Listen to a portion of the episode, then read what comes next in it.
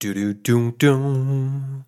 Willkommen bei Einfach Schreiben, dem Podcast, der noch einiges von Agatha Christie lernen kann.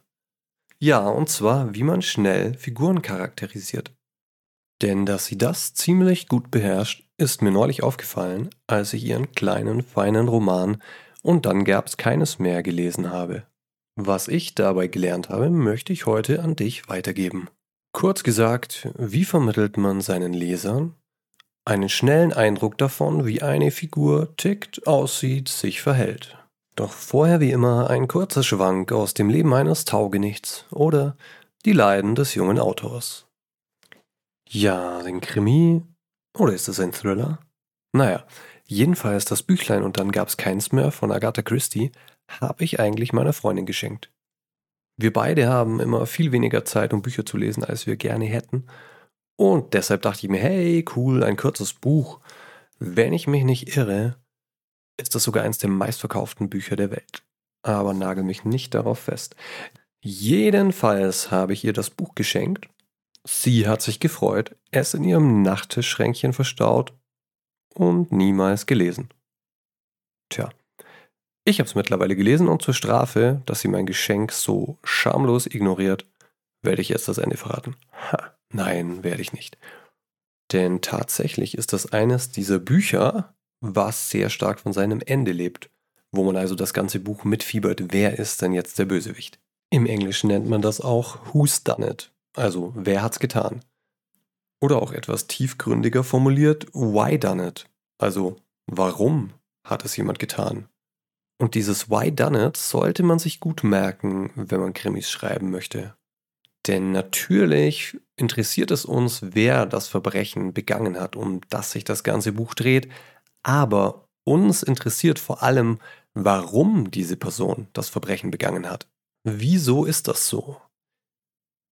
Weil unser Gehirn im Grunde genommen bei jeder Geschichte versucht, etwas aus ihr zu lernen. Das ist der grundsätzliche Antrieb, der uns dazu bringt, Geschichten zu hören, zu sehen, äh, zu spielen. Denn auch bei Computerspielen wird die Story immer wichtiger. Aber ich schweife vom Thema ab.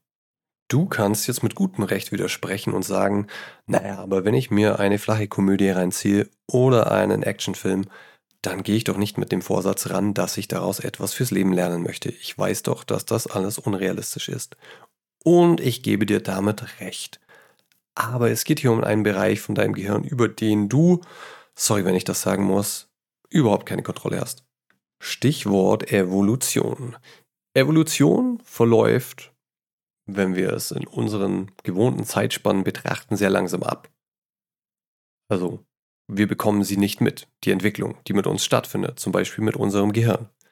Und das Gehirn, das wir mit uns rumtragen, ist für Zeiten konstruiert worden, in denen wir noch irgendwelche Steppen, Savannen oder sonstige Wildnis entlang geschlendert sind und aufpassen mussten, dass hinter dem nächsten Felsen nicht ein Säbelzahntiger auf uns wartet und unser kurzes Leben noch kürzer macht. Oder giftige Bären diesen Job erledigten. Oder andere Menschen. Kurz gesagt gab es damals viel mehr Gefahren für unser Leben, als es die heutzutage gibt, zumindest im gediegenen Mitteleuropa. Entsprechend war unser Gehirn sehr darauf bedacht, überlebensrelevante Informationen zu sammeln. Denn Trial and Error funktioniert bei Säbelzahntigern und giftigen Bären einfach relativ schlecht.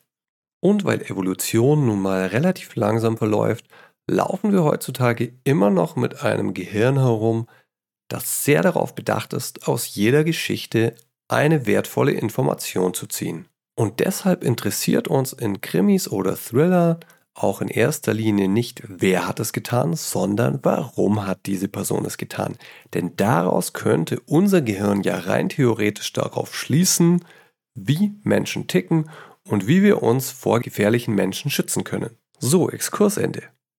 Jedenfalls habe ich dieses kleine Büchlein namens Und dann gab es keines mehr sehr genossen und an zwei Abenden verschlungen, was jetzt keine sonderlich große Kunst ist, denn das Buch besteht aus knapp 220 Seiten.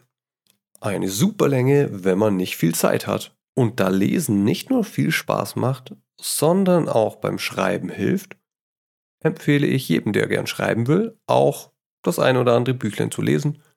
Und das klappt sogar mit wenig Zeit, wenn man sich an solche kurzen Romane hält oder Kurzgeschichten liest. Wenn du also auch wenig Zeit hast, aber gern mehr lesen würdest, dann google doch einfach mal nach sowas wie Romane unter 300 Seiten. Dann findest du viele Bestenlisten mit Buchtipps, die du gut in deinem Feierabend unterbringen kannst. Apropos wenig Zeit.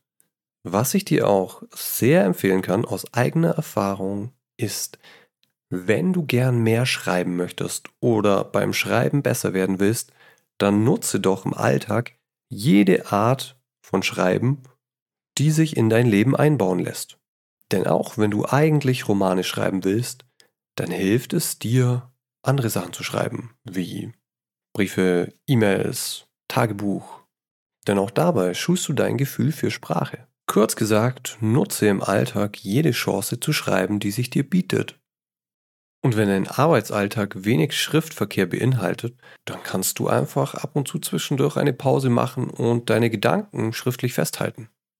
Das macht nicht nur den Kopf frei und lässt dich klarer sehen, nein, es schult auch deine Fähigkeit, mit Sprache zu hantieren. Ich mache das gern und es ist alles andere als verschenkte Arbeitszeit, denn hinterher ist meine Birne wieder frei und ich habe einen klareren Blick auf das, worauf ich meine Konzentration richten sollte. Außerdem habe ich wieder damit angefangen, abends ein paar Gedanken über den vergangenen Tag festzuhalten. Das hat den positiven Zusatzeffekt, dass dadurch auch abends vor dem Schlafengehen mein Kopf schön leer wird und ich dadurch geschmeidiger ins Land der Träume gleiten kann. So, jetzt aber genug getratscht. Werfen wir einen Blick in unsere Handwerkskiste. Thema des Tages: Figuren charakterisieren und zwar schnell und knapp und trotzdem eindrucksvoll. So wie Agatha Christie in Und dann gab's keines mehr. Das Buch ist für diesen Zweck sehr gutes Anschauungsmaterial, denn Agatha Christie führt direkt am Anfang des Buches zehn Figuren ein. Und damit man den Leser dabei nicht langweilt, muss man das schnell und unterhaltsam machen. Ich will dir nicht zu viel vom Buch verraten, um dir die Lesefreude nicht zu verderben, nur so viel, dass du eine ungefähre Vorstellung hast, worum es geht. Zehn Personen werden auf eine einsame Insel eingeladen von einem mysteriösen Fremden. Schließlich wird ein Gast nach dem anderen ermordet. Und man fragt sich natürlich, wer steckt dahinter? Hat sich jemand auf der Insel versteckt? Oder ist es etwa einer der Gäste selbst? Und damit uns als Leser dieses Ratespielchen Spaß macht, muss man uns die Figuren zu Beginn natürlich erstmal vorstellen. Denn nur dann können wir mit Freude darüber grübeln, ob jetzt der gewissenhafte Richter der Mörder ist, der verwegene Abenteurer oder gar die strenggläubige alte Jungfer. Keine Sorge, ich verrate dazu nichts. Stattdessen schauen wir uns jetzt mal genauer an, wie es Agatha Christie gelingt, auf jeweils ein bis zwei Taschenbuchseiten jeweils eine der zehn Figuren vorzustellen. Ich lese dir dazu die ersten paar Seiten des Romans vor und dann schauen wir mal genauer hin, wie die gute alte Agatha das hinbekommen hat. Vera Claythorne saß in einem Abteil dritter Klasse mit fünf anderen Reisenden. Sie lehnte ihren Kopf zurück und schloss die Augen. Wie heiß es heute im Zug war. Es würde angenehm sein, ans Meer zu kommen. Diese Arbeit war wirklich ein Glücksfall. Wenn man eine Ferienarbeit suchte, bedeutete das fast immer, auf einen Schwarm Kinder aufzupassen. Arbeit als Sekretärin war sehr viel schwieriger zu finden. Nicht einmal die Agentur hatte ihr viel Hoffnung gemacht. Und dann war der Brief gekommen. Ihr Name wurde mir von der Agentur für weibliche Spitzenkräfte genannt und sie wurden mir empfohlen. Ich gehe davon aus, dass Sie dort persönlich bekannt sind und bin bereit, das von Ihnen geforderte Gehalt zu zahlen. Ich würde Sie bitten, am 8. August Ihren Dienst anzutreten. Der Zug fährt um 12.40 Uhr ab Paddington und man wird Sie am Bahnhof Oakridge erwarten. Beiliegend finden Sie 5 Pfund Noten für Ihre Auslagen mit freundlichen Grüßen, Juna Nancy Owen. Oben auf der Seite war die Adresse gedruckt. N Island, Sticklehaven, Devon. Ann Island. Die Zeitungen hatten in der letzten Zeit von nichts anderem berichtet. Alle möglichen Vermutungen und interessanten Gerüchte. Die meisten waren mit Sicherheit nicht wahr. Fest stand jedoch, dass das Haus von einem Millionär erbaut worden war, und es hieß, es sei das Nonplusultra in Sachen Luxus. Sportlehrerin an einer drittklassigen Schule ist wirklich nicht das Wahre, dachte Vera Claythorne, erschöpft von den letzten Schulwochen. Wenn ich doch nur eine Stelle an einer anständigen Schule kriegen könnte. Aber dann spürte sie, wie er kalt ums Herz wurde, und sie dachte, ich kann von Glück sagen, dass ich wenigstens diese Stelle habe. Die Leute mögen keine gerichtlichen Untersuchungen. Auch wenn der Richter mich von jeder Schuld freigesprochen hat. Er hatte sie sogar für ihre Geistesgegenwart und ihren Mut gelobt, erinnerte sie sich. Die Verhandlung hätte nicht besser laufen können. Und Mrs. Hamilton war ihr gegenüber die Freundlichkeit selbst gewesen. Nur Hugo. Aber sie wollte nicht an Hugo denken. Plötzlich fröstelte sie, trotz der Hitze im Abteil, und sie wünschte sich, sie würde nicht ans Meer fahren. Ein Bild stieg klar vor ihr auf. Cyrils Kopf, der auf und abtauchte, als er auf den Felsen zuschwamm. Auf und ab auf und ab. Und sie selbst, wie sie ihm mit lockeren, geübten Zügen hinterher schwamm, sich ihren Weg durch das Wasser bahnte und doch wusste, viel zu gut wusste, dass sie nicht rechtzeitig ankommen würde. Das Meer, sein tiefes, warmes Blau, die Vormittage ausgestreckt auf dem Sand. Hugo. Hugo, der gesagt hatte, dass er sie liebte. Sie durfte nicht an Hugo denken. Sie öffnete die Augen und musterte den Mann, der ihr gegenüber saß. Ein großer Mann mit gebräuntem Gesicht, hellen, nah beieinander stehenden Augen und einem arroganten, fast grausamen Mund. Ich wette, er ist weit herumgekommen in der Welt und hat schon viel gesehen, dachte sie bei sich. Kapitel 3 Philip Lombard schätzte die junge Frau ihm gegenüber in Sekundenschnelle mit einem Blick aus wachen Augen ein Ganz attraktiv, dachte er. Vielleicht ein bisschen lehrerinnenhaft. Eine Frau mit guten Nerven, vermutete er. Eine, mit der zu rechnen war. In der Liebe wie im Krieg. Er würde es gern einmal mit ihr aufnehmen. So, Ende der kleinen Vorlesestunde. Ich wollte nur noch diese paar Sätze vom Anfang des nächsten Kapitels einbringen, weil darin die Frau noch einmal äußerlich aus einer Fremdperspektive beschrieben wird die wir in Kapitel 2 kennenlernen. Vera Claythorne. Das waren jetzt knapp zwei Taschenbuchseiten und ich würde behaupten, wir haben doch schon einen relativ guten ersten Eindruck von Mrs. Claythorne bekommen, oder? Sehen wir uns doch mal etwas genauer an, wie Agatha Christie das angestellt hat. Vielleicht können wir etwas von ihr lernen. Stellen wir uns zunächst mal die Frage, was kann man an einem Charakter, an einer Figur denn eigentlich beschreiben? Ich würde sagen grundsätzlich zwei Ebenen. Einmal das oberflächliche Äußere, wie sieht diese Person aus? Und zweitens den Charakter, das Wesen der Figur.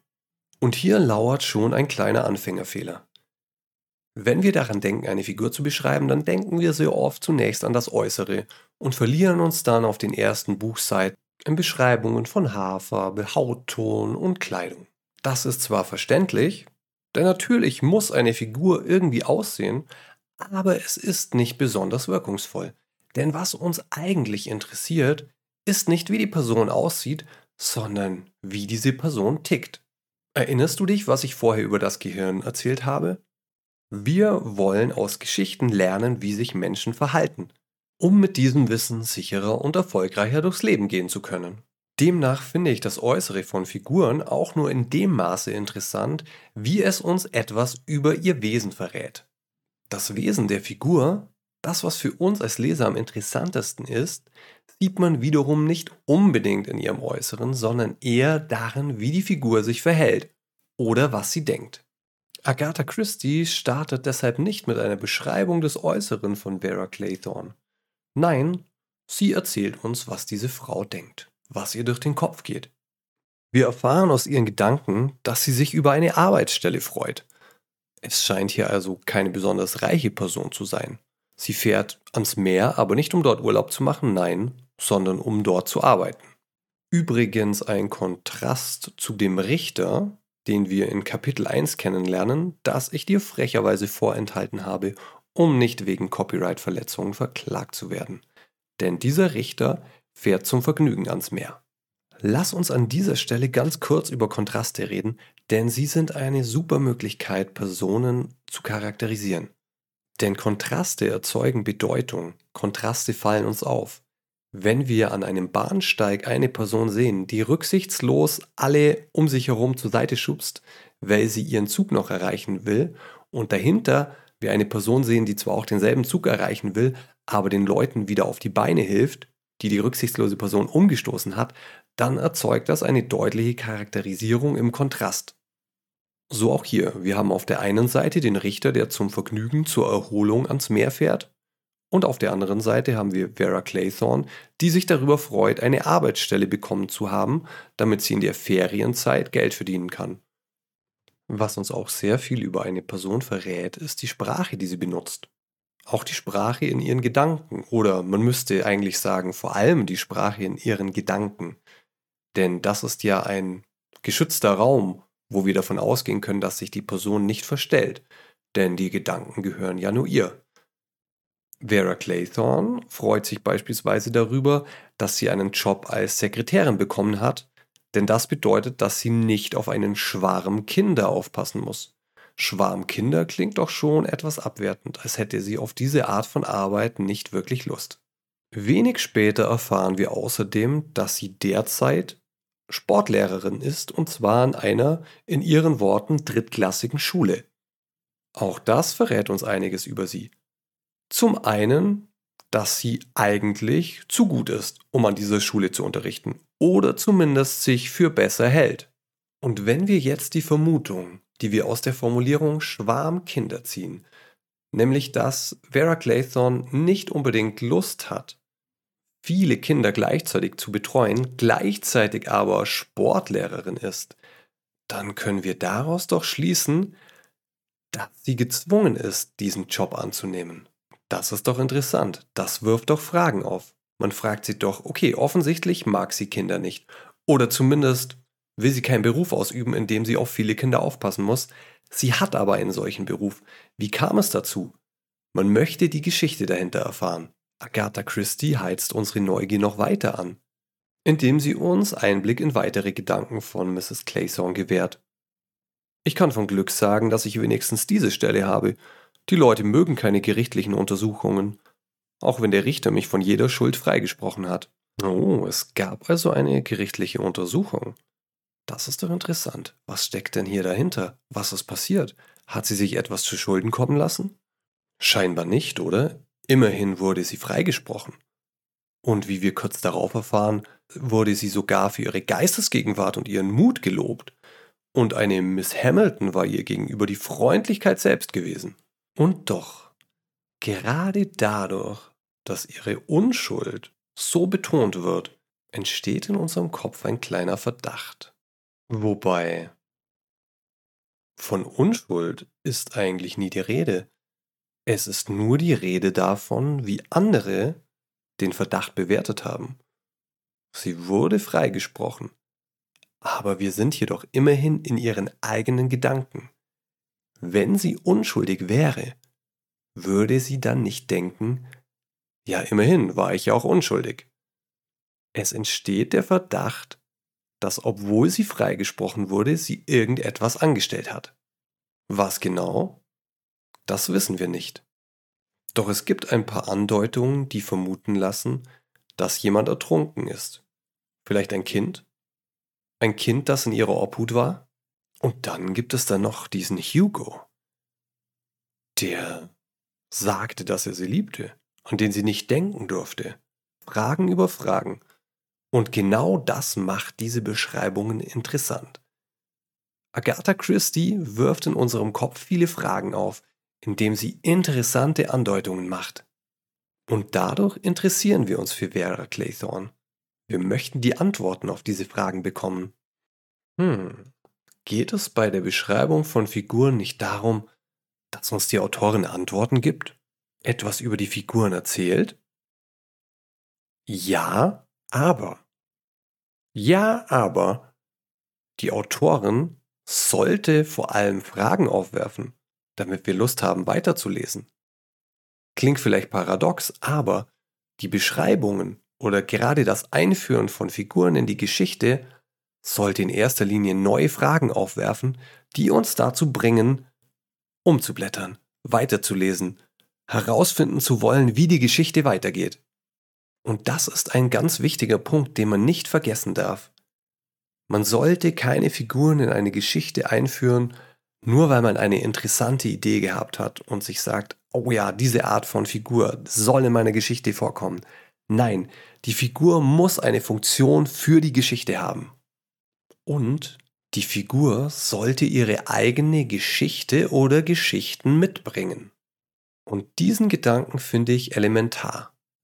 Eine Figur zu beschreiben bedeutet nicht, ihr Äußeres zu skizzieren.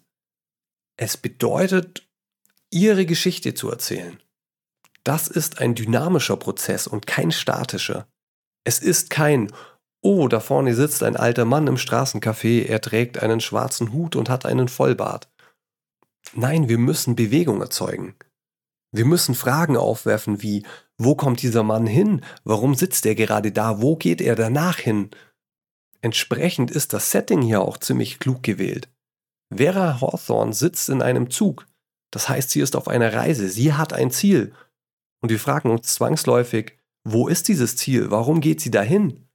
Das ist auch etwas, mit dem man arbeiten kann. Die Umgebung, in der man eine Figur vorstellt. Denn diese Umgebung sagt schon etwas über die Figur aus. Dass sich die Figur bei der Vorstellung auf einer Reise befindet, ist, glaube ich, ein Schachzug, der fast immer funktioniert. Denn wir fragen uns dann fast automatisch, wo kommt sie denn her und wo geht sie denn hin und was ist der Grund dafür, dass sie dorthin reist? Noch dazu verrät ja auch das Fortbewegungsmittel schon das eine oder andere über die Person. Vera Claythorne sitzt in einem Abteil der dritten Klasse. Sie scheint also nicht sonderlich viel Geld zu haben oder ist vielleicht einfach nur geizig. Aus den folgenden Zeilen erfahren wir dann natürlich, dass es eher Geldmangel ist, der sie hierhin bringt. Das erfahren wir auch aus dem Brief, den Vera Claythorne in Gedanken durchliest. Dem Brief von Mrs. Owen, die sie als Sekretärin anheuert, denn darin steht am Schluss, beiliegend finden sie 5 Pfundnoten für ihre Auslagen. Denn die Reisekosten erstattet man doch nur jemand, der sie selbst nur mühsam aufbringen kann. Dieser Brief ist ein weiteres Stilmittel, Vera Claythorne zu charakterisieren. Er bringt eine Außenperspektive hinein, ohne dass wirklich eine andere Person in der Szene auftreten muss. Genau diese Außenperspektive bekommen wir dann noch ein zweites Mal, und zwar im nächsten Kapitel, als wir in die Perspektive von Philip Lombard wechseln, der offenbar mit Vera Claythorne im gleichen Abteil sitzt und sie mustert. Hier erfahren wir zum ersten Mal überhaupt, wie Vera Claythorne aussieht. Sie wird nicht eingeführt, indem ihr Äußeres beschrieben wird. Nein, wir erfahren zuerst sehr viel über ihre Gedanken, über ihr Innenleben, über ihre Geschichte. Und das lässt mich glauben, dass Agatha Christie es ähnlich sieht wie ich. Eine Figur zu beschreiben heißt nicht ihr Äußeres zu skizzieren. Es heißt uns einen Einblick in ihr Wesen zu geben, in ihre Geschichte. So, ich habe das Gefühl, ich bin jetzt einmal querfeldein über diese Wiese gelaufen und habe hier ein Blümchen gepflückt und da ein Blümchen gepflückt und alles in einen Korb gepackt und hier hingeworfen. Lass mich zum Abschluss die Blümchen zu einem sauberen Strauß binden. Also versuchen die einzelnen Punkte, die einzelnen Tipps, wie man schnell und eindrucksvoll eine Figur beschreibt, zusammenzufassen. Was ich von Agatha Christie gelernt habe von Simon. Der Charakter, das Wesen einer Figur ist interessanter als ihr Äußeres. Eine Figur zu beschreiben bedeutet deshalb, uns einen Eindruck ihres Charakters zu vermitteln. Das machen wir am besten, indem wir einen Teil ihrer Geschichte erzählen. Klammer auf, die Geschichte der Figur sollte eine Bedeutung für unsere Gesamtgeschichte haben. Klammer zu. Die Geschichte dieser Figur zu erzählen bedeutet zwar, dem Leser Antworten zu geben, es bedeutet aber auch, einige Fragen aufzuwerfen, die sich der Leser beantworten möchte, indem er weiterliest. Eine Figur zu beschreiben, ihren Charakter, ihre Geschichte zu erzählen, bedeutet Dynamik zu erzeugen. Bewegung. Wir müssen etwas darüber erfahren, woher die Figur kommt und wo sie hin möchte. Nicht nur, wo sie sich gerade befindet. Eine einfache Lösung dafür ist die Figur während einer Reise zu beschreiben. Welche konkreten Werkzeuge haben wir zur Verfügung, um die Figur zu charakterisieren? Da hätten wir zum einen den Ort, an dem sich die Figur befindet. In Vera Claythons Beispiel das dritte Klasseabteil eines Zuges. Wir haben zum anderen ihr Verhalten.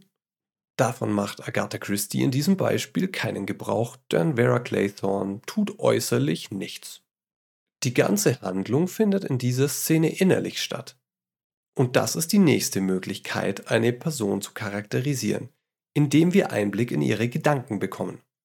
Die können uns sogar mehr über die Person sagen als ihr äußeres Verhalten. Denn Gedanken können durch die Zeit reisen, wir können etwas über die Vergangenheit erfahren, aber genauso über Ängste und Wünsche. Und die sollten wir nicht vernachlässigen. Denn kaum etwas sagt so viel über eine Person aus als ihre Ängste und Wünsche. Wir können die Figur außerdem auch aus einer Außenperspektive beschreiben, indem wir erzählen, wie andere Figuren diese Figur wahrnehmen. Dazu müssen wir entweder die Erzählperspektive wechseln, sodass wir Einblick in die Gedanken einer anderen Figur bekommen, oder wir müssen einen Trick anwenden. Zum Beispiel durch einen Brief, wie in unserem Textbeispiel. Oh, und etwas hätte ich fast vergessen. Eine Sache, die auch sehr viel über die Figur aussagt, ist die Sprache, die sie verwendet. Ihre Wortwahl. So, ich hoffe, es ist mir einigermaßen gelungen, die wichtigsten Punkte aus dieser Folge noch einmal zusammenzufassen, damit du möglichst viel damit anfangen kannst. Vielleicht noch eine kurze Einordnung zum Schluss. Wie bei allem gibt es auch beim Beschreiben von Figuren nicht den einen Weg. Es gibt kein einfaches richtig oder falsch. Es gibt verschiedene Varianten und Techniken und am Ende des Tages muss jeder von uns diejenigen finden, die für ihn selbst am besten funktionieren. Sieh also bitte die Tipps in dieser Episode eher als Inspiration und nicht als den einzig wahren Weg, den du unbedingt folgen musst. Am Ende ist immer das richtig, was sich für dich gut anfühlt, was dich produktiv kreativ sein lässt. Mach dich bitte nie zum Sklaven einer Methode.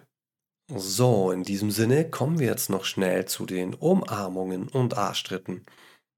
Ich habe wieder ein paar sehr nette Mails erhalten, über die ich mich wirklich gefreut habe. Einmal von Biene und einmal von Mrs. T, die allerdings nicht mit Mr. T verheiratet ist, um das gleich mal klarzustellen. Ich finde es immer toll, wenn ihr mir schreibt und am meisten freue ich mich darüber, wenn ihr Ideen für Geschichten mit mir teilt oder Gedanken, die ihr übers Schreiben habt oder Probleme, vor denen ihr steht.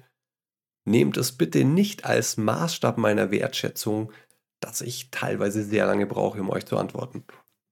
Manchmal dauert es ein bisschen, aber die Antwort kommt. Wirklich. Immer. Versprochen. Und wenn ihr zu lange warten müsst, dann schreibt bitte einfach nochmal. So, kommen wir zum Arschtritt der Woche. Ja, wenig überraschend lautet die Hausaufgabe für heute Charakterisiere eine Figur deiner Wahl auf maximal zwei Taschenbuchseiten, indem du uns einen Teil ihrer Geschichte erzählst und spannende Fragen aufwirfst, die uns zum Weiterlesen animieren. Und schick mir deinen Text gerne per Mail an geschichtenmacher.posteo.de. Das gilt übrigens auch für alle Themenwünsche, Kritikpunkte, Lobeshymnen und Geldgeschenke. Ja, ich nehme auch Bitcoin. Wenn dir die Episode gefallen hat, dann bewerte sie doch gerne mit 5 Sternen. Das sorgt dafür, dass sie noch mehr Leuten ausgespielt wird und ich noch mehr Autorinnen und Autoren beim Schreiben helfen und sie inspirieren kann. Jetzt aber wirklich raus hier. Danke fürs Zuhören. Bis zum nächsten Mal. Wir hören uns.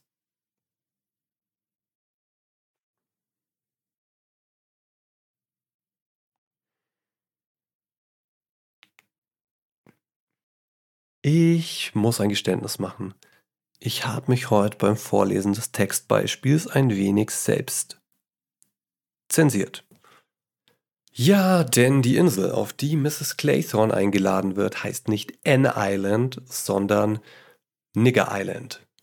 Und das ist nun mal ein rassistisches, diskriminierendes Wort, das man am besten gar nicht verwendet. Und wenn man es schon verwendet, dann sollte man es immer gut erklären. Der Punkt ist folgender. Das kleine Büchlein, aus dem ich zitiert habe, das im Original heißt And Then There Were None, stammt aus dem Jahre 1939. Und damals hat man einfach noch andere Worte verwendet, die man heute nicht mehr unbedingt verwendet. Es ist allerdings schwierig, diese Worte komplett aus dem Buch zu entfernen, denn das ganze Buch ist aufgebaut an einem Abzählreim, der auf Deutsch übersetzt heißt zehn kleine Negerlein. Und auch die Insel heißt so, wie ich sie vorher genannt habe. Und soweit ich weiß, gibt es diese Insel wirklich, oder zumindest gab es sie mal. Ich tippe mal, vermutlich wurde sie mittlerweile umbenannt. Hoffe ich. Naja, jedenfalls ist diese ganze Geschichte sehr eng mit einem rassistischen Begriff verbunden. Wenn man aber diesen rassistischen Begriff versuchen würde, komplett aus dem Buch zu entfernen, dann würde wahrscheinlich ziemlich viel in dem Buch nicht mehr funktionieren. Entsprechend hat sich auch der Verlag dazu entschlossen, das nicht zu machen, hat dem Buch aber eine Anmerkung des Verlags vorangestellt, indem es diesen Sachverhalt erklärt. Ich persönlich finde das vollkommen in Ordnung. Ich denke, als erwachsener, reflektierter Mensch kann man das alles nachvollziehen und einordnen und weiß, dass hier niemand rassistische Worte oder rassistisches Gedankengut verbreiten möchte. Aber trotzdem wollte ich diese Erklärung noch einschieben für alle, die sich dieses Buch jetzt holen, die Geschichte lesen und sich dann wundern, dass sie über derlei Begriffe in dem Büchlein stolpern. Trotzdem viel Spaß bei der Lektüre. Simon Ende.